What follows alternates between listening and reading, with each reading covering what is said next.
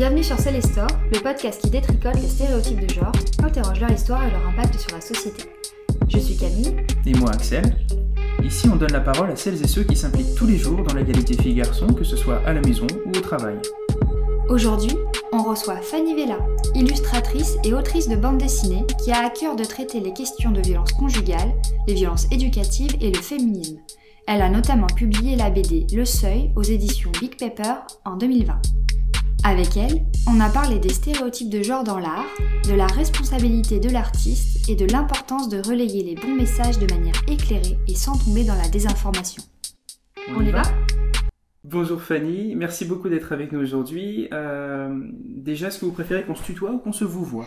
Eh bien, je préfère qu'on se tutoie et merci Camille, merci Axel pour votre accueil. C'est un honneur pour moi d'être là.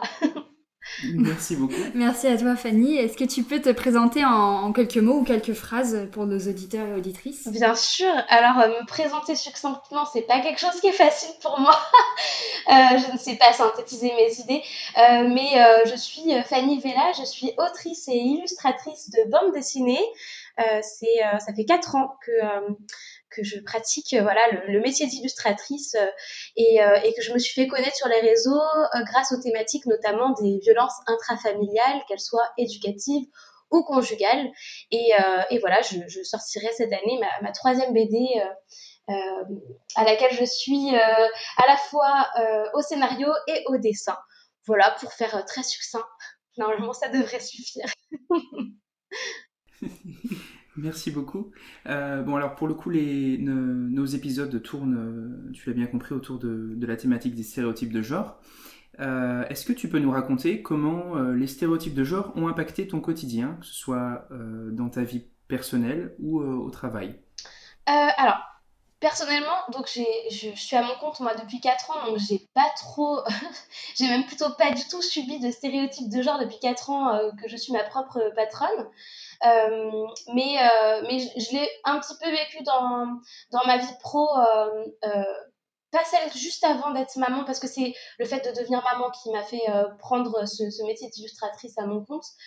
juste avant, j'étais dans le social et j'évoluais quasiment que dans un milieu de euh, enfin toutes mes collègues étaient, euh, étaient des femmes et les familles dans lesquelles je travaillais, euh, c'était des familles dans lesquelles je ne côtoyais que des femmes. Donc là, les stéréotypes de genre, ils avaient lieu dans le sens où j'étais quand même confrontée au fait que c'était les femmes qui portaient la charge mentale. Donc moi, je m'occupais d'enfants porteurs de handicap et c'était, euh, j'avais vraiment sous les yeux le fait que c'était euh, à la mère qui incombait euh, de se charger de tout ce qui était accompagnement ben, médico spécialisé, suivi administratif et tout ça.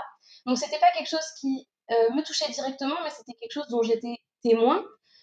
souvent les interlocuteurs, les interlocutrices en fait qu'on avait en face de nous quand il fallait qu'on discute un petit peu de l'évolution, voilà, du suivi des, des enfants, c'était c'était les mamans en fait qui, qui venaient souvent aux réunions.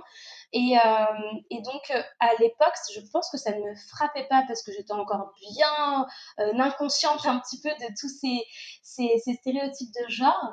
Et pour remonter plus loin, euh, j'ai travaillé en agence de publicité dans lequel là pour le coup j'ai vraiment connu euh, euh, ce que c'était que de travailler euh, dans un milieu de l'image en tant que jeune femme et, comment on est présenté comme un trophée aux réunions et que finalement notre avis sur la, créativité, parce que je travaillais voilà dans, il fallait que je crée des visuels, il fallait que je crée des campagnes publicitaires et tout ça, et mon avis comptait moins que le fait que je puisse être présente par exemple à un une inauguration, ce genre de choses-là, pour donner une certaine image de la société euh, avec, euh, avec euh, des jeunes filles, des jeunes femmes et tout ça. Et pour remonter encore plus loin, j'ai été beaucoup serveuse, et là, pour le coup, les stéréotypes de genre, bah, clairement, je les ai vus sur le traitement entre mes collègues serveurs et, et mes collègues serveuses et moi-même selon, selon qui servait à table, le, le comportement n'était absolument pas le même de la part des clients masculins. Donc voilà, je ne sais pas si ça répond vraiment à la question, mais c'était pour euh, une sorte de panel un peu large de tous les métiers euh, que j'ai pu faire et sur lesquels j'ai pu voir différemment euh, ces, stéréotypes de genre. bah, tu sais, il n'y a pas de bonne ou de mauvaise réponse, hein. il y a juste des réponses. Oui. mais merci. En fait, tu parles beaucoup d'injonctions intériorisées finalement, un peu comme si tu avais évolué dans, chacun de ces métiers sans avoir forcément conscience de la, bah, du sexisme ou, des stéréotypes de genre. Et, c'est quelque chose qui, c'est quelque chose qui revient souvent. On a Elisa Rigoulet qui a qui a écrit euh, Fille garçon euh, même éducation euh, notamment, qui nous disait qui nous disait que que parfois même dans le, sexisme et autres n'est pas un problème. Enfin, dans le sens ça n'existe pas, ce n'est pas un sujet. Et, et d'autres nous, ont, nous avaient dit que parfois également, en, en devenant soi-même parent, c'est comme ça, ça, ça, nous éveille un peu à, bah, à l'existence de ces stéréotypes de genre. Souvent d'ailleurs quand, on devient maman ou papa d'une fille. Et je me demandais si toi justement, en devenant mère, euh, ton regard sur les stéréotypes de genre avait changé, en positif ou négatif d'ailleurs. Ah mais totalement, mais moi ça a été un, un, revirement total dans ma vie, le fait de devenir mère. Euh, vraiment une sorte de, de, vague euh, gigantesque est venue euh, chambouler absolument tous les fondements sur lesquels je, reposais, reposais mes valeurs et, et, toute ma vision en fait des choses. Et, et je ne sais pas en fait si c'est tant le fait d'être devenue maman qui, qui m'a bousculé justement sur, sur toutes ces préoccupations autour du, sexisme, de, de, de l'éducation genrée ou non, ou mon arrivée sur les réseaux sociaux. Parce que euh, j'ai été confrontée à des façons de penser euh, qui n'étaient pas encore venu dans mon cercle social. Et souvent, on, évolue un petit peu dans un, cercle euh, qui influence en fait euh, nos préoccupations et, euh, les mouvements qu'on place dans sa vie pour essayer ben, d'évoluer sur un domaine ou sur un autre. Et vraiment de m'ouvrir à d'autres types de pensées, ça m'a bousculé, mais en même temps, ça m'a ouvert la curiosité d'en apprendre plus.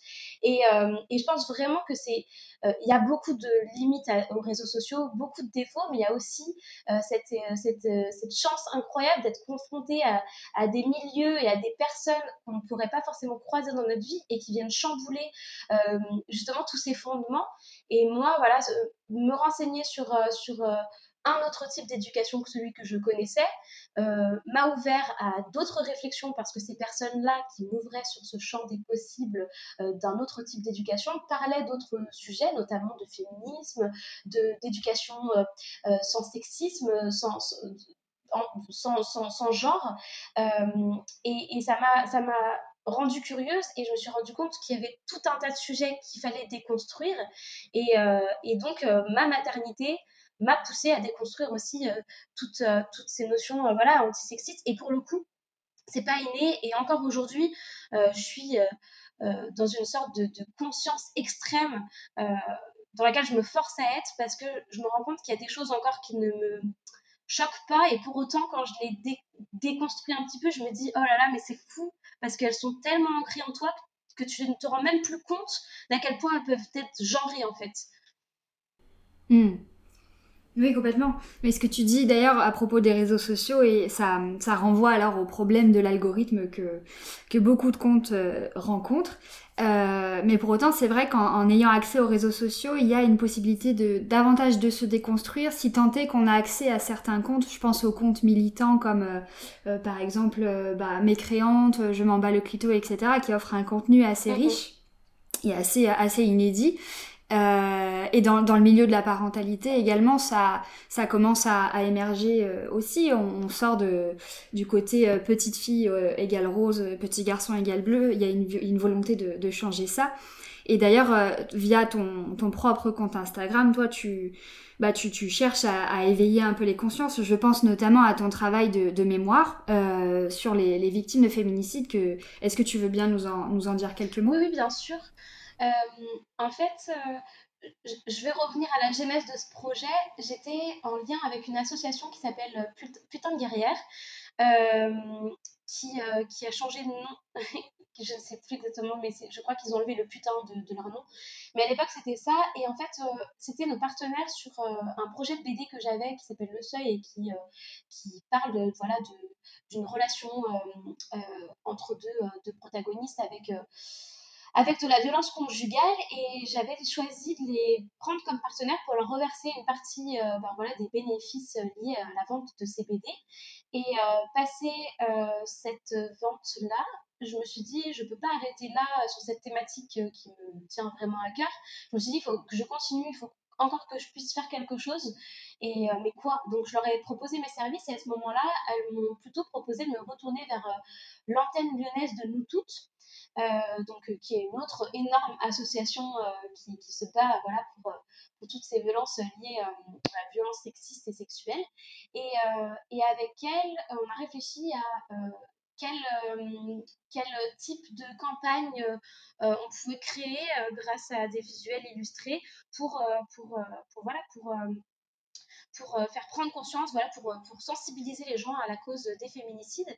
Et, euh, et à ce moment-là, j'avais le témoignage de l'ami d'une victime qui, qui voilà, parlait de son amie et en parlait en disant quelle femme elle avait été. Et, et pour moi, c'était assez magistral en fait d'entendre que c'était plus que la numéro temps de l'année 2019, mais que c'était euh, voilà Hilal et qui elle était, euh, euh, quelle personnalité elle avait, qui, était la femme derrière, derrière ce, ce, fait divers.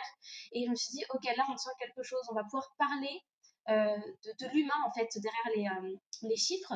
Et euh, ces chiffres qui sont primordiaux attention le recensement est primordial et, grâce à ça on, prend conscience un petit peu de, l'état genre catastrophique de, de, de, la place de la femme dans les foyers en France et ailleurs d'ailleurs. Mais mais mais voilà c'est assez alarmant et on a besoin de ces chiffres là mais pour moi, en tout cas, ce qui me sensibilise plus, c'est de connaître qui sont ces personnes derrière. Et donc, de là est née cette série qui s'appelle Derrière les chiffres et qui euh, donne la parole aux familles des victimes avec qui moi j'ai des entretiens euh, pour qu'on puisse euh, développer tout un portrait de, de cette personne. Donc, c'est un portrait en noir et blanc autour duquel se présentent un petit peu tous les traits de caractère de la personne ou, une partie. Pas que forcément les plus flatteurs, mais aussi ben, sur les, les défauts qu'elle pouvait avoir et tout ça. En fait, on essaie juste de de montrer euh, l'humain qu'il y avait derrière, euh, pour qu'ensuite les gens puissent se rendre compte que c'est n'importe qui qui peut être touché par, cette, par, par, ces faits divers-là et que c'est pas lié uniquement à, à un effet de, pauvreté ou de culture. voilà, ça touche tous les milieux, tous les milieux sociaux, toutes les personnalités, tous les âges et, et, et, je pense qu'elle fait son effet parce qu'on a des visages et on a des histoires derrière. Et ce qui termine ces portraits, c'est euh, ce bandeau noir en dessous qui euh, explique euh, dans quelles circonstances cette personne est, décédée, voilà, par, qui, comment, etc. c'est assez, ce bandeau n'est pas très subtil, mais en même temps il est nécessaire parce que parce qu'il faut, faut créer un impact fort et on parle de personnes pleines de vie, avec des passions, avec des, des envies, euh, des amis, un entourage, euh, des carrières. Et, euh, et puis ce bandeau-là qui vient anéantir absolument tout ce qu'elles étaient et par, par, par, des coups qui, qui sont souvent d'une violence inouïe. Et, et, voilà, genre cette série, elle, elle comporte plus de 20 portraits maintenant. elle continuera, pas tout de suite, mais elle continuera malheureusement tant qu'il faudra, mais je continue d'être interpellée par des familles qui veulent rendre hommage à leur, à leurs proches.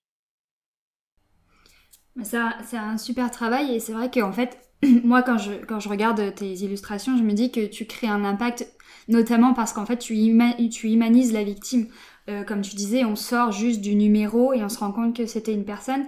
Et du même coup aussi, on sort de l'idée que euh, oh bah ça, ça, ça lui est arrivé parce que euh, elle, a fait ci ou elle était comme ça. On sort aussi des clichés, des préjugés et on se dit non non en fait cette personne, bah en fait c'était juste une personne qui avait un entourage, des passions, etc. Exactement. Bah, c'est ça en fait ce qu'on voulait dire, c'était parce que je pense que moi la première. avant de me plonger un petit peu plus dans, dans l'information euh, autour de cette thématique-là, euh, je pense que je pouvais avoir des préjugés sur, euh, sur, sur, sur les victimes, sur le milieu social duquel elles venaient, sur, sur leur, leur comportement.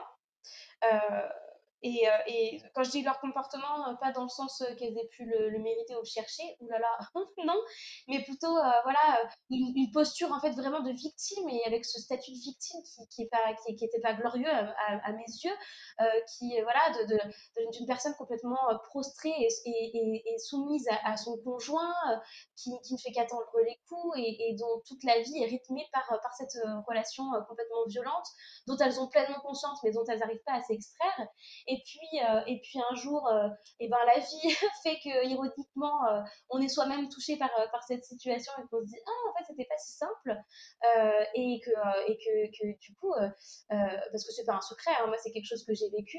j'ai mis longtemps avant de me rendre compte, longtemps après avoir quitté cette personne, j'ai mis longtemps pour me rendre compte que j'avais été victime de ça. Et je, je, je, pense être quelqu'un euh, avec du recul, je pense, enfin, je suis sûre de venir d'un milieu plutôt euh, sain et, et, aimant, et malgré tout, euh, j'ai, je, je, suis tombée dans ce, dans ce schéma-là. Donc je me dis, si ça peut t'arriver à toi, ça peut arriver absolument n'importe qui.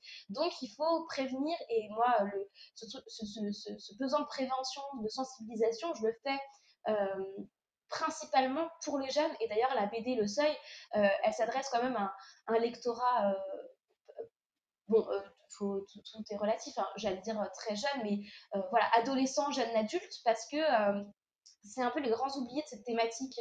Euh, on trouve toujours ça plus grave quand il s'agit de femmes euh, voilà, déjà bien installées, avec une famille, avec des biens communs, une maison et tout ça, euh, qui vont dépendre économiquement de leur conjoint. Mais la situation, elle est tout aussi grave quand il s'agit d'adolescentes ou de jeunes adultes en pleine construction de l'adulte qu'elles vont devenir plus tard. c'est important de leur donner aussi des protagonistes dans lesquels elles peuvent s'identifier. ils peuvent s'identifier voilà, on va pas genrer le, statut de victime non plus, euh, pour, euh, pour qu'elle puisse aussi identifier cette violence et se rendre compte qu'elle n'a rien de normal, quel que soit l'âge et les biens communs euh, qui nous lient à notre bourreau. Donc tu, tu, fais ce travail pour dénoncer, visibiliser et sensibiliser autour des mécanismes et des situations de violence conjugale, de féminicide, et tout ça tu le fais via l'illustration, via l'art en fait. selon toi, comment on fait pour militer grâce à l'art? Comment on fait pour militer grâce à l'art? C'est une très très bonne question. Euh, sincèrement, je pense que euh, déjà, je pense pas qu'on puisse euh, s'inventer militant. Militant, c'est un truc qui, vient des tripes et, et, on ne peut pas non plus s'emparer d'un sujet uniquement parce que ça va être un sujet un petit peu euh, à la mode, même si je mets des énormes guillemets là-dessus, mais en tout cas un sujet un peu en vogue qui fait parler, euh, qui, va, euh, qui va flatter l'algorithme des réseaux sociaux. Je pense que c'est important quand on, veut proposer un, art militant que ce soit autour de causes qui nous animent vraiment.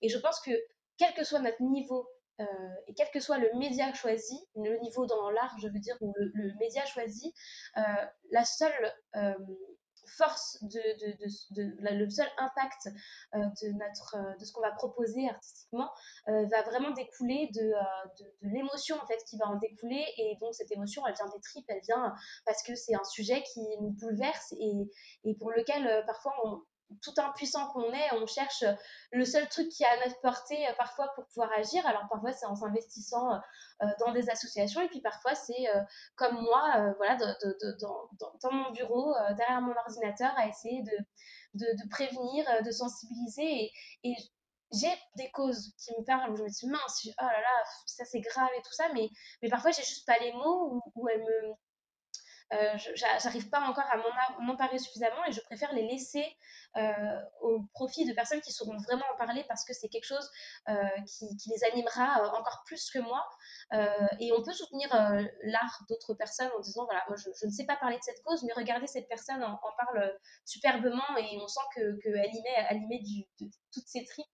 Et donc voilà, je pense vraiment la seule la seule clé, c'est vraiment de le faire avec conviction et pas uniquement euh, parce qu'on a croisé au détour d'un article, euh, genre, euh, c'est le titre d'une thématique. Et je, vois, hein, moi je, je suis pas dupe, je vois des, personnes qui s'emparent de thématiques et uniquement parce que ce sont des thématiques qui font parler. Mais voilà, il n'y a, pas, a pas le petit feu derrière qui, qui, bouleverse parce que tu sens que la personne vraiment, elle est, elle est complètement démunie chez elle et que le dernier truc qu'elle a trouvé pour extérioriser ou pour, ou pour sortir cette colère, et eh ben, c'était l'art. Et souvent, on part de son, de son histoire personnelle. en fait. C'est quelque chose de la même manière que dans le militantisme, oui, on parle de son histoire personnelle souvent. Je pense, mais après, moi pendant longtemps j'ai cru qu'on ne pouvait parler que de sujets qu'on maîtrisait parce qu'on les connaissait parce qu'on les avait vécus et tout ça. Hmm. Et j'en reviens un peu. Alors personnellement, moi j'ai encore beaucoup de mal à trouver ma légitimité à parler de sujets qui ne me touchent pas, euh, enfin qui ne touchent pas dans le sens euh, qui ne qui ne m'ont pas touché ou, dans lesquels je ne suis pas forcément concernée. Euh, mais en fait, je me rends compte que tout le monde peut être touché par quelque chose auquel il n'a pas été forcément confronté. je suis complètement bouleversée pour euh, ce qui se passe actuellement pour les Ouïghours et pour le peuple tibétain, hein, parce que bah, du coup ça date pas d'hier et ça touche d'autres d'autres peuples. Mais euh, pour autant, je ne suis pas concernée, je n'ai pas vécu euh, voilà quelque chose qui s'en rapproche de près ou de loin. mais en fait, des fois il y a des choses qui viennent frapper directement une corde sensible en nous et, c'est plus ce sentiment voilà qu'il y a quelque chose à faire et que, et que peut-être on peut contribuer à quelque chose pour porter l'information. Euh, et moi, je vois des personnes qui parlent, euh, euh, je sais pas, qui parlent de la cause des homosexuels sans l'être forcément et qui le font, mais, mais juste magistralement. Il y a des personnes qui prennent à cœur la cause du racisme sans y être vraiment confrontées. Après, comme je dis, il faut quand même savoir rester à sa place dans le sens où il y a des personnes qui sont les premiers concernés dans une cause le racisme, l'homosexualité, le sexisme, voilà. Euh, le, quand on n'est pas directement euh, concerné, la plus belle chose qu'on peut faire, c'est mettre en lumière euh, les personnes qui, elles, en parlent en connaissance de cause. c'est un petit peu le, tout le, toute la problématique actuellement, par exemple, sur quelle place les hommes peuvent trouver au sein du féminisme il y a un hmm. gros sujet là-dessus. Et, euh, et, et c'est très compliqué de répondre à cette question. Et en même temps, je me dis, euh, euh, je pense que les, les meilleurs d'entre eux sont ceux qui, se, qui, se, qui deviennent des alliés de la cause, mais tout en mettant en valeur les textes et les convictions et les paroles de femmes, parce que ce sont elles les principales concernées. Oui, tout à fait, je, suis entièrement d'accord et je me permets de rebondir sur, euh, sur ce que tu disais à propos des, des Ouïghours, du drame des Ouïghours. Euh, ça, ça, me pose la question justement de la responsabilité de l'artiste parce que euh, quand on a, alors qu'on soit un artiste mainstream ou sur Instagram ou autre, même à titre personnel, en fait, on a une responsabilité du message que l'on porte, de, selon en plus la visibilité que l'on a. Euh, et qu'est-ce que tu penses de ça justement? Est-ce que euh, euh, c'est dangereux parfois pour un pour un artiste de parler bah, d'abord de, ce qui le concerne pas, mais au-delà de ça, de porter un message et de le porter de la, mauvaise manière. Ah oui, mais alors totalement. Et d'ailleurs, c'est très bien que tu rebondisses là-dessus. Par exemple, pour la cause des Ouïghours, moi je suis euh, en contact avec euh, Dilnur euh, Reyhan, qui est du coup la porte-parole de la cause des Ouïghours, bah, du coup en France et en Europe, avec Raphaël Pluxmal. Et du coup, c'est, je ne me serais jamais permis de parler de ce sujet sans avoir l'appui et les informations euh, des bonnes personnes, des personnes qui, qui vraiment euh, sont impliquées et qui ne sont pas impliquées depuis six mois, hein, qui sont impliquées depuis des années. Et de la même façon que euh, pour moi, c'était plus facile de parler de la violence conjugale parce que je pouvais euh, me mettre à la place des victimes, je pouvais, euh, moi, dire euh, voilà ce qu'on peut ressentir en tant que victime, voilà ce par quoi on peut passer, voilà quel déni on peut rencontrer.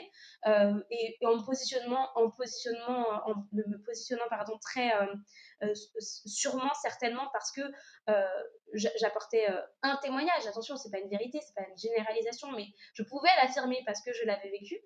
Par contre, actuellement, je m'investis dans une autre cause qui est la cause des migrants. Euh, et, pour ça, euh, je ne me sens pas de m'y atteler seule, donc je suis euh, en, partenariat, enfin un partenariat bénévole, hein, avec une association lyonnaise qui s'appelle Singa, et avec laquelle on va créer du contenu, mais euh, voilà, moi, avec l'appui de personnes qui sont euh, directement au contact des migrants, euh, avec l'information qui est réelle et, humaine, parce qu'on ne parle pas que de gens dans des bureaux, on parle de gens qui sont familles d'accueil, qui sont, qui sont à, l'arrivée des, bateaux. voilà, c'est important pour moi en tout cas, et c'est bien que tu, que tu me dises ça, Camille, pour revenir là-dessus, parce que c'est très important de rester euh, très lucide sur euh, son niveau de connaissance d'une thématique. Et quand on choisit de s'emparer de quelque chose qu'on ne maîtrise pas, selon moi, c'est quand même bien de le faire en étant chaperonné, informé par des personnes qui, elles, ont cette connaissance. Encore une fois, moi, je suis juste, artiste, entre guillemets. Je ne suis que le, la porte-parole d'un message, mais ce message, il faut qu'il vienne de, des bonnes personnes, quoi. Hmm. Oui, je vois. En fait, on a tous une responsabilité euh, et ça peut être euh, aussi bien très positif, comme par exemple le, les partenariats que tu réalises, mais ça peut être négatif si le message en fait est soit mal compris, soit carrément, euh, bah, carrément pas du tout, pas du tout adapté. Et puis c'est tellement, tellement, tellement dangereux sur les réseaux. Enfin, on, on nous loupe pas. Hein. Plus on est suivi, plus chaque virgule est épiée et, vraiment, enfin moi je, je j'en fais les frais régulièrement. C'est pour ça que je pense que ça me prend plus de temps de rédiger un post, de rédiger euh, le contenu de texte de mes illustrations, euh, que de créer l'image ou de réfléchir au visuel en lui-même. Parce que je me dois, et c'est vraiment un devoir, c'est pas une contrainte que je, que je m'impose en disant, oh vu qu'ils vont être tous super relous avec moi, pas du tout. Je me dois de prendre en compte les remarques des gens qui me suivent ou qui ne me suivent pas mais qui découvrent le contenu pour être la plus inclusive possible, pour être la plus juste possible, la moins culpabilisante possible aussi. On ne peut pas passer les messages de la même façon, euh, selon moi, quand on est, euh, quand on est culpabilisant. Et, euh, et, la force, en tout cas, de ces réseaux, c'est d'avoir une sorte de de rapport immédiat avec les personnes qui, qui rentrent en possession de ce contenu. ce ne serait pas la même chose si je travaillais par exemple pour, pour de la presse euh, moi, je ferais mon petit article dans mon coin, ça serait validé par quatre personnes dans un bureau, et puis ensuite, ça serait euh, diffusé. Et moi, je ne saurais pas, en fait, euh, comment c'est pris, et puis, j'aurais pas le recul et le retour des personnes qui, qui, qui s'emparent de l'article et qui pourraient être complètement violentées par des termes que j'aurais pu utiliser, ou vexées parce que j'aurais pas été assez inclusive. Et c'est un peu à la fois, c'est un peu violent parfois, mais en même temps, c'est la magie des réseaux, c'est qu'on est confronté immédiatement à toute la modestie dans laquelle on doit rester. Et encore une fois, moi, je ne suis spécialiste en rien euh, du tout. Donc, euh, je peux, je, jamais je pourrais dire à quelqu'un, euh, tut, je sais très bien ce que je fais. Et, je suis complètement dans le vrai. La remise en question, la, la, remise en doute de tout ce que je fais, elle est primordiale et quotidienne. Et je ne fais pas dans la douleur, j'apprends tous les jours grâce à mes détracteurs. Et en plus, c'est génial parce qu'ils le font d'une façon de plus en plus bienveillante, je trouve. Euh, a priori, on, a la, communauté qu'on mérite.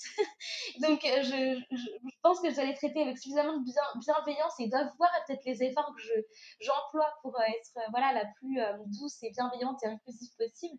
Et, voilà, tous ces retours, ils sont précieux. Et, et moi, je suis vraiment heureuse d'avoir pu, en début de carrière, me confronter à ce regard-là pour ajuster au mieux possible tous mes propos. Oui, on apprend tous les jours. De la même manière, la déconstruction n'est jamais finie. C'est un chemin perpétuel et parfois très douloureux, mais nécessaire. Oui, c'est sûr. et euh, pour, en parlant de, de, tes partenariats et de tes collaborations, il n'y a pas longtemps, tu as participé au cahier de coloriage antisexiste de l'association la, de Parents et Féministes. Euh, bah, je, on, pour en revenir du coup au sujet euh, des stéréotypes de genre, je me demande, et de l'art, euh, est-ce que selon toi, euh, de la même manière qu'un artiste euh, va militer et porter un, une parole, un message, est-ce que l'art peut véhiculer des stéréotypes de genre ou a-t-il déjà véhiculé des stéréotypes de genre? Je rigole parce que c'est tellement évident. ah oui, mais oui, mais... Faut pas le dire Mais oui, évidemment, on a baigné dedans. Et puis, alors, vraiment, euh, euh, la génération euh, qui a grandi dans les années 90 et 2000, bien plus que n'importe quelle autre génération, enfin, et puis celle qui, qui arrivait après, évidemment. Mais à partir des, des, années 90-2000, on a baigné dans tout ce truc, les, les, les, livres, les, les, dessins animés, les programmes télé, et, et, et voilà, les films, tout ce qu'on pouvait avoir euh, porter, même, même la musique était genrée et, euh, donc euh, évidemment euh, qui a un impact. Et moi, ce que j'adore dans ce carnet de coloriage antisexiste, c'est qu'en fait, c'est pas un carnet de coloriage qu'on pose devant les enfants en disant, tu vois, regarde là, on a mis une, on a mis une petite fille dans une situation habituellement vécue par un petit garçon. Pas du tout. C'est un carnet de coloriage qu'on glisse entre les mains de nos enfants juste pour les habituer en fait à quelque chose bah, du coup de, de, non genré et, et, que ça devienne une sorte de, de paysage banalisé en fait pour eux. Et, et pour moi c'est la force en fait de, des livres jeunesse la force des dessins animés la force des, des, programmes TV ou même de la musique et tout ça c'est de placer subtilement euh, de nouveaux euh, euh, non-stéréotypes qui, qui, ne soient, qui soient complètement dénués de, genre ou de, de, de sexisme quel qu'il soit pour, pour voilà, créer des, comment dire, une génération qui ne soit Enfin, qui ne soit pas influencée, ou en tout cas le moins possible, par, par ce, système complètement binaire. Et, c'est vraiment trop bien. Moi, j'adore et j'admire les gens qui, créent du contenu. Euh, qui n'est pas expliqué. Euh, voilà, c'est pas euh, voilà, dans ce livre, vous pourrez voir que j'ai habillé toutes les filles en bleu et tous les garçons en rose. Pas du tout.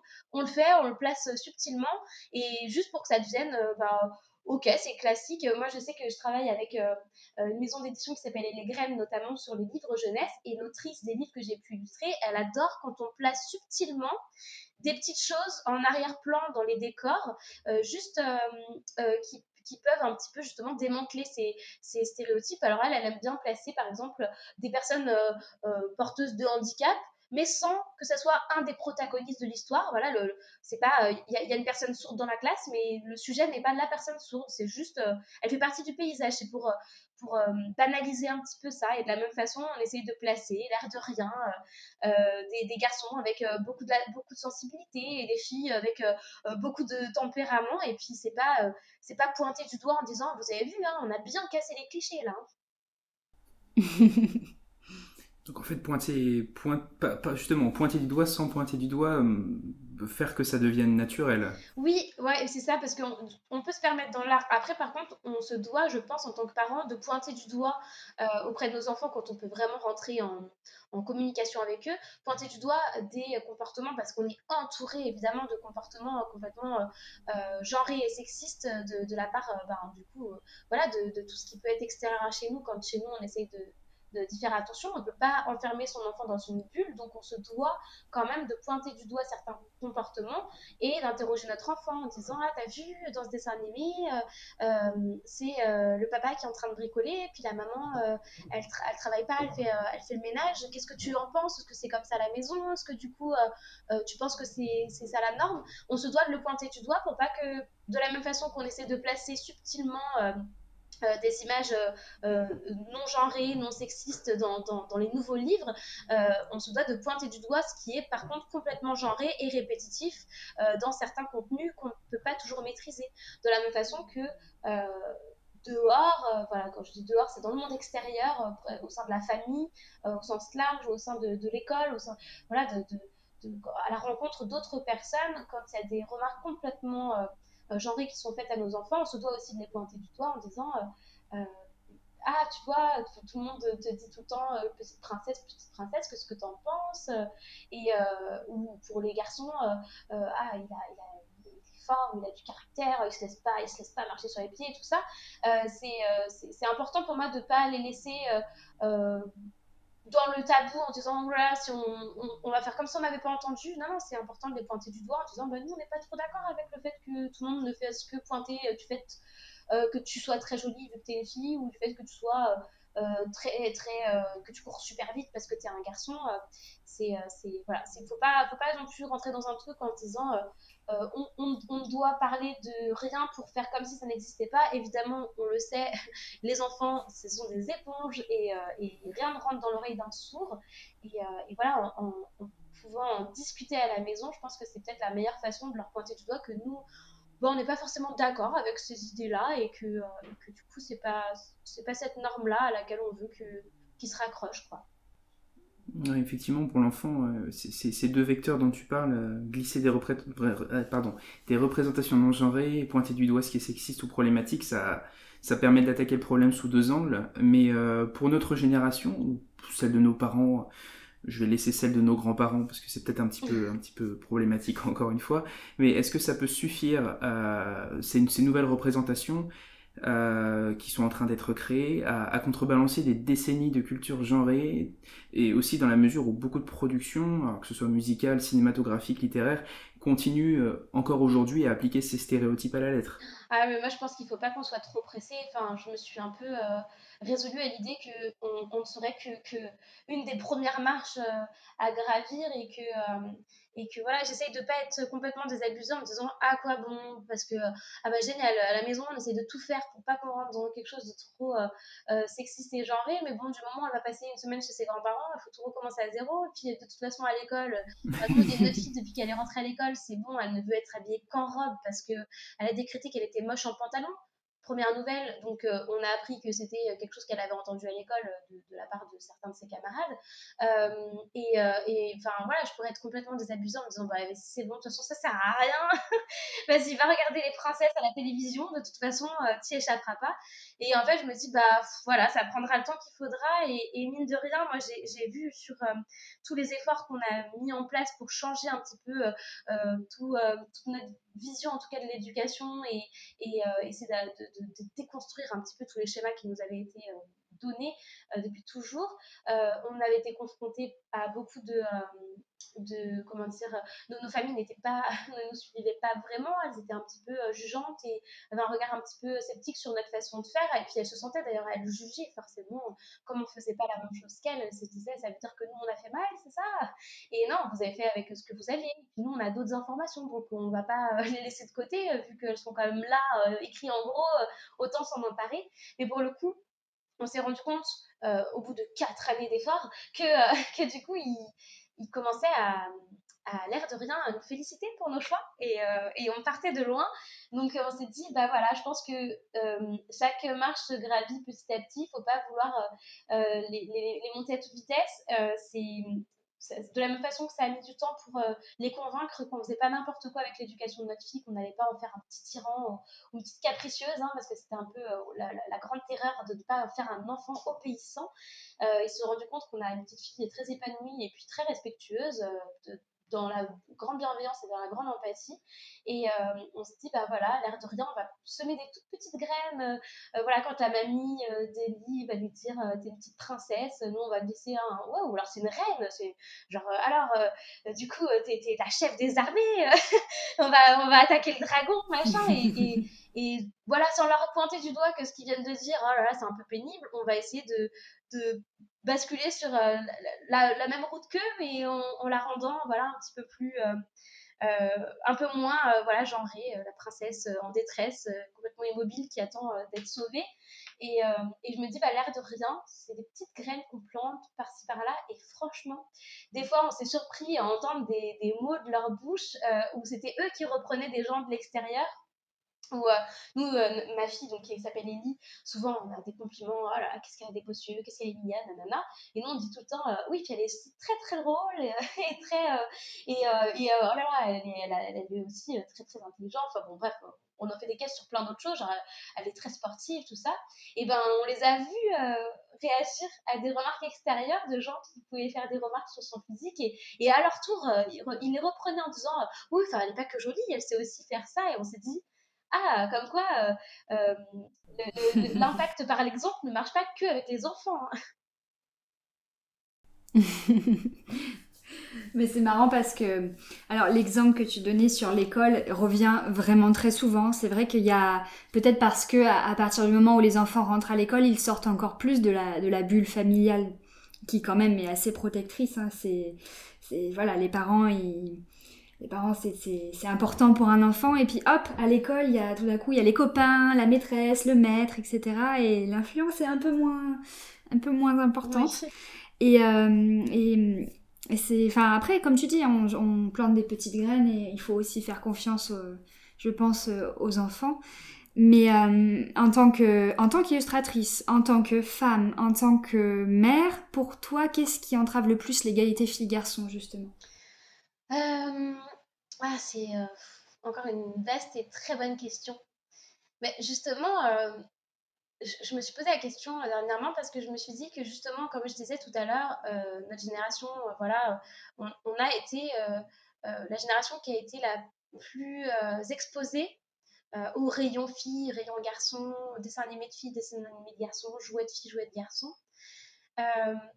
pour autant, on est vraiment la génération qui s'élevant et qui essayant de bousculer un petit peu tous ces stéréotypes de genre. Donc je me suis demandé comment ça se fait alors que c'est notre génération qui a été la plus exposée à tout ça. je me suis dit, mais qu'est-ce qui a changé? Et j'ai pensé à quelque chose. donc c'est une réflexion que j'ouvre, voilà. Et je me suis dit, on est une génération qui avons appris à vivre ensemble, garçons et filles. C'est-à-dire qu'on avait l'école mixte euh, et que euh, les garçons n'ont pas eu à partir faire un service militaire. Je vais m'expliquer parce qu'on dirait que je pars trop loin, mais je pense vraiment que ce qui a euh, créé le plus gros des fossés, ça a été de, séparer les hommes de leur foyer. Et voilà, on, a vraiment eu ce truc-là, bah, justement, avec, euh, avec, euh, avec l'armée, avec, euh, avec bah, du coup, ces hommes qui vivaient qu'entre hommes et qui, étaient là, genre, héros de la patrie, la, la, force masculine. il fallait qu'il y ait de, la virilité, de la force, pas de sensiblerie. Et de l'autre côté, les femmes à qui voilà, on apprenait, bon, bah, je parle sûrement plutôt de la génération de nos grands-parents, mais à qui on apprenait à être plutôt des bonnes épouses. et je pense vraiment que ce qui entrave le plus, c'est euh, tout ce, toute cette séparation qui est créée entre les, les, les, sexes. Et mine de rien, euh, notre force à nous, c'est d'avoir été quand même d'avoir pu partager en fait euh, bah, la scolarité et tout ça et même si ça a été complètement biaisé par le fait qu'on ne puisse pas partager les mêmes jeux parce que de toute façon c'est difficile de mélanger des, des, des Polly Pocket à des, à des Action Man mais, euh, mais voilà, le fait d'être confronté bah, du coup à la même culture, parce que forcément, vu qu'on évolue euh, côte à côte, on est confronté à la même culture, et puis même si on regarde pas les mêmes choses, bah, on en entend parler, même si on n'écoute pas la même musique, bah, mine de rien, on l'entend quand même, parce qu'on va écouter la même radio dans le bus qui nous emmène à l'école. Donc je pense que voilà, ce qui, en tout cas, à mon sens, peut peut-être l'entraver le plus, c'est vraiment euh, la séparation euh, des sexes, euh, qu'elle soit liée, ben, comme je disais, ou à un service militaire ou, à un métier. Voilà, souvent, on se rend compte que le sexisme, il est encore plus présent quand on est dans des métiers purement masculins ou des métiers purement féminins. Et, et, que, et que plus les choses vont, vont se, comment dire, vont se mixifier, euh, plus, euh, plus du coup, euh, j'ai un gros doute sur ce mot, mais bon, on va dire qu'il existe, plus, plus je pense que ces inégalités, elles, elles, tendent à être de plus en plus disparates. Quoi. On pourrait presque dire que l'égalité, ou en tout cas le vivre ensemble, engendre l'égalité, finalement. C'est un beau cercle vertueux. Mais complètement. Et j'ai écouté un, podcast la dernière fois, euh, euh, c'était chez Papatriarcat, et il avait invité euh, l'incroyable Ingrid Chaillot, qui du coup partait, donc il parlait de, l'instinct maternel en se demandant si l'instinct maternel existait vraiment ou si c'était issu d'une société patriarcale et tout ça. Et, et justement, en fait, elle, revenait, elle revenait sur ça en disant que à la base, les, les, hommes et les femmes vivaient en tribu ensemble et ils apprenaient à vivre euh, de, de, depuis toujours euh, euh, avec voilà, leur grand-mère, leur tante, leur fille, leur fils, leur, leur oncle, leur cousin. Donc ils avaient appris à vivre ensemble et qu'ensuite, quand il y a eu euh, cette culture colonialiste et, euh, de guerre qui est, qui apparue, ou, euh, même dans les métiers où, les hommes partaient à la mine tous ensemble, où les hommes étaient parfois séparés de leur famille pendant des années, parce que du coup, des années de guerre ou des années de préparation à la guerre, et bah, du coup, là, il y a vraiment eu cette séparation et cette jonction entre les deux sexes et les deux rôles. Et j'avais trouvé ça formidable, en fait, parce que c'est vrai que on, dit toujours, toujours, ça a toujours été comme ça, machin, mais non, je pense qu'en fait, au contraire, l'homme à la base était fait pour euh, avoir une vraie place au sein du foyer, un vrai rôle au sein du foyer, et, euh, de la même façon que, la femme d'ailleurs. Et que ensuite euh, la, culture est venue entraver tout ça avec, bah, du coup, c'est ce, voilà, ce, cet esprit colonial et de guerre et de conflit qui est venu de, de je ne sais où, mais qui n'a pas fait du bien à, toutes ces notions-là, et notamment à, cette, à cet instinct qui est un instinct parental et pas que maternel. Quoi. Oui, je crois qu'il faut, il faut jamais arrêter de le répéter. Ça finira par vraiment rentrer euh, dans l'esprit collectif. Euh, Fanny, à quoi, à quoi ressemble ton féminisme? Voilà, je la pose comme ça, tu réponds ce que tu veux, mais voilà. Et ben, il est plein de questionnements et, et, et, comme je disais au début du podcast, il est en pleine conscience permanente. C'est-à-dire que j'ai l'impression que je ne peux jamais relâcher quoi que ce soit parce que je suis tellement imprégnée de phrases clichés, euh, de, euh, de, gestuels euh, complètement genrés. de, je suis la première à, me poser la question sur mon physique et sur, ma façon de me comporter et puis sur la, gestuelle de mon corps et puis tout ça. Et c'est vrai que je suis en tout le temps en remise en question parce que je me rends compte que je suis imprégnée de ça et que, euh, que c'est super difficile de s'en détacher totalement. Donc, je suis pas dans un féminisme euh, euh, relâché et, et, inné. je suis vraiment dans un truc où ah, je dois batailler à chaque fois avec moi-même. Là, je suis enceinte d'un petit garçon et, et, et, la dernière fois, je, je, me suis surprise, et je ne l'ai pas verbalisé, mais je me suis surprise à penser ah, mon petit rugbyman, genre parce qu'il me donnait des coups. Je n'ai jamais pensé ça quand j'étais enceinte de ma fille.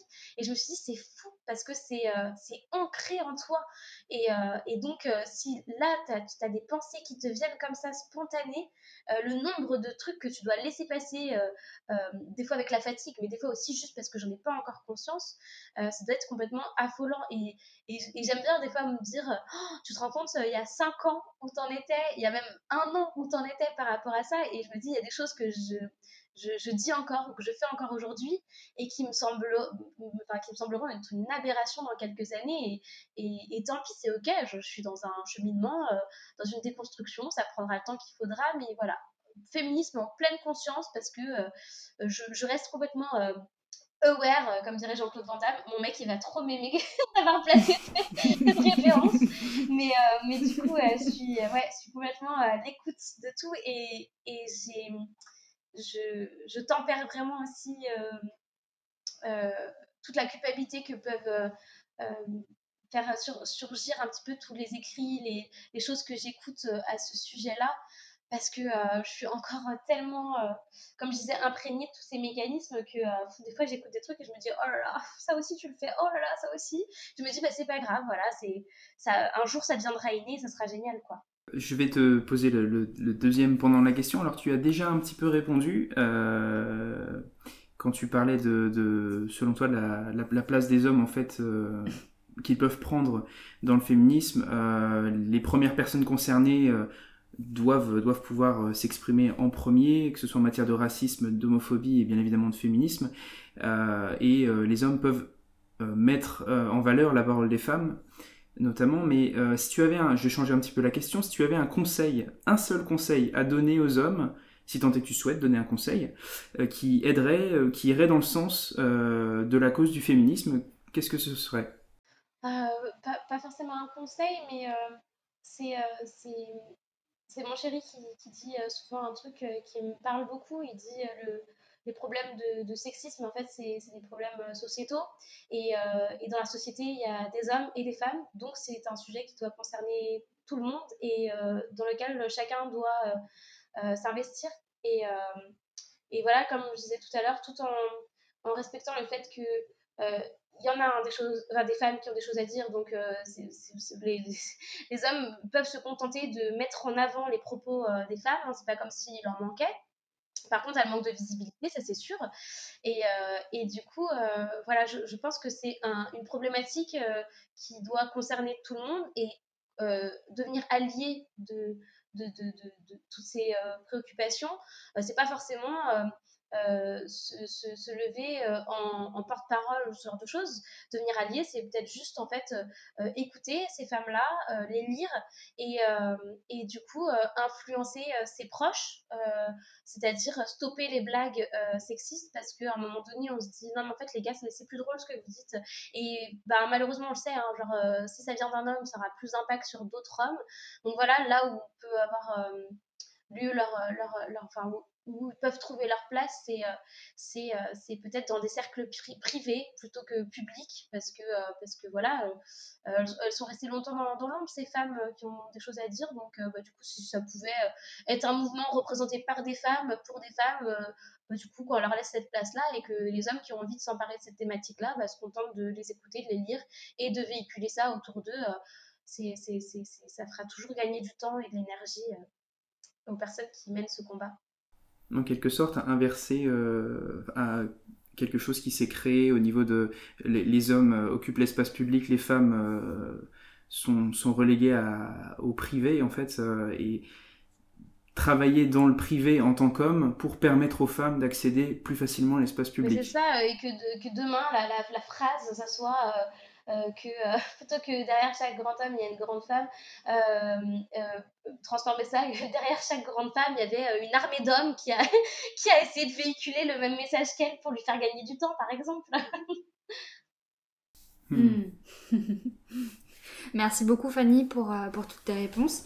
J'ai une dernière question, en sachant que comme d'habitude, pas de bonne ou de mauvaise réponse et voilà. Euh, est-ce que tu aurais une initiative euh, qui promeut l'égalité filles-garçons à partager? Une ou plusieurs d'ailleurs Ah, euh, spontanément, j'avais envie de parler du carnet de coloriage anti-sexiste. donc, Et... Eh. voilà, après, c'est parce que pour moi, c'est évidemment au vu de mon travail en plus, euh, c'est évident que je vais toujours privilégier toutes les initiatives qui vont directement avoir un impact auprès de nos enfants. Et, euh, et, et ce que j'aime justement, c'est ce que je disais tout à l'heure, c'est la subtilité avec lesquelles sont amenés certains projets euh, qui, bon, auprès des adultes, on le vend comme un carnet de coloriage antisexiste, hein, clairement. Voilà, ce que vous allez donner à vos enfants, ça ne correspondra pas à ce que vous trouverez habituellement dans les rayons chez Fleurus, par exemple, et euh, qui est une maison d'édition extrêmement euh, sexiste. Par contre, euh, c'est fait subtilement, et c'est ça que, j'apprécie, et voilà, c'est juste pour changer un petit peu les modèles et, le faire voilà, sans les pointer du doigt, pour juste placer sous les yeux de nos enfants tous ces modèles-là, et, que ça soit fait innocemment, quoi. Donc on vend ça comme un carnet de coloriage antisexiste aux parents pour qu'ils achètent en pleine conscience de ce qu'ils vont offrir à leurs enfants, euh, pour, parce que c'est les parents qui veulent changer les choses qui veulent offrir un autre contenu à leurs enfants. Mais par contre, sous les yeux des enfants, il faut que ça reste quelque chose, euh, bah voilà, voilà, un carnet de coloriage, un carnet de coloriage banal, de la vie banale, avec des scènes banales. Et voilà, c'est ce genre d'initiative que j'ai envie de soutenir. Et d'ailleurs, j'ai eu la la grande chance de pouvoir y participer avec euh, deux illustrations. Et, euh, et, le but pour moi de ces illustrations, c'était qu'elles soient le plus euh, classique possible, le plus quotidienne possible. Donc dedans, j'ai illustré un, papa aux, cheveux longs qui coiffe son fils aux cheveux longs et qui se fait lui-même coiffer par sa fille aux cheveux courts. Donc c'est tout bête, mais c'est une scène de vie et je me suis dit, bah voilà, c'est un papa qui coiffe et en plus, bah, du coup, euh, ceux qui ont les cheveux longs dedans, c'est les garçons. Et puis l'autre scène, c'est euh, une scène de famille où c'est un, papa qui est tout délicat avec un bébé et qui demande à la mère et à la fille de se calmer parce qu'elles sont trop excitées et qu'elles jouent à la bagarre.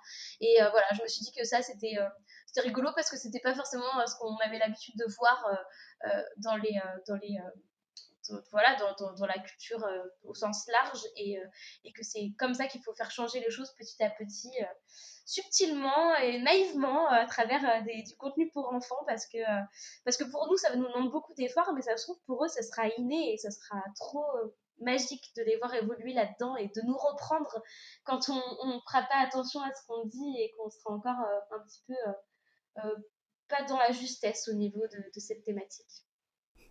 Merci beaucoup Fanny. Merci Fanny. Merci à tous. Pour tout ce que tu nous as partagé aujourd'hui. Permettre aux personnes concernées de s'exprimer, créer des représentations artistiques alternatives et pointer les contenus problématiques auprès de nos enfants. Le chemin vers l'égalité est encore long, mais on va y arriver. Si cet épisode de Célestor vous a plu, soutenez-nous, parlez-en autour de vous et laissez-nous 5 étoiles avec un commentaire sympa. Tout ça nous aidera à remonter dans les classements pour produire toujours plus d'épisodes pour lutter contre les stéréotypes de genre.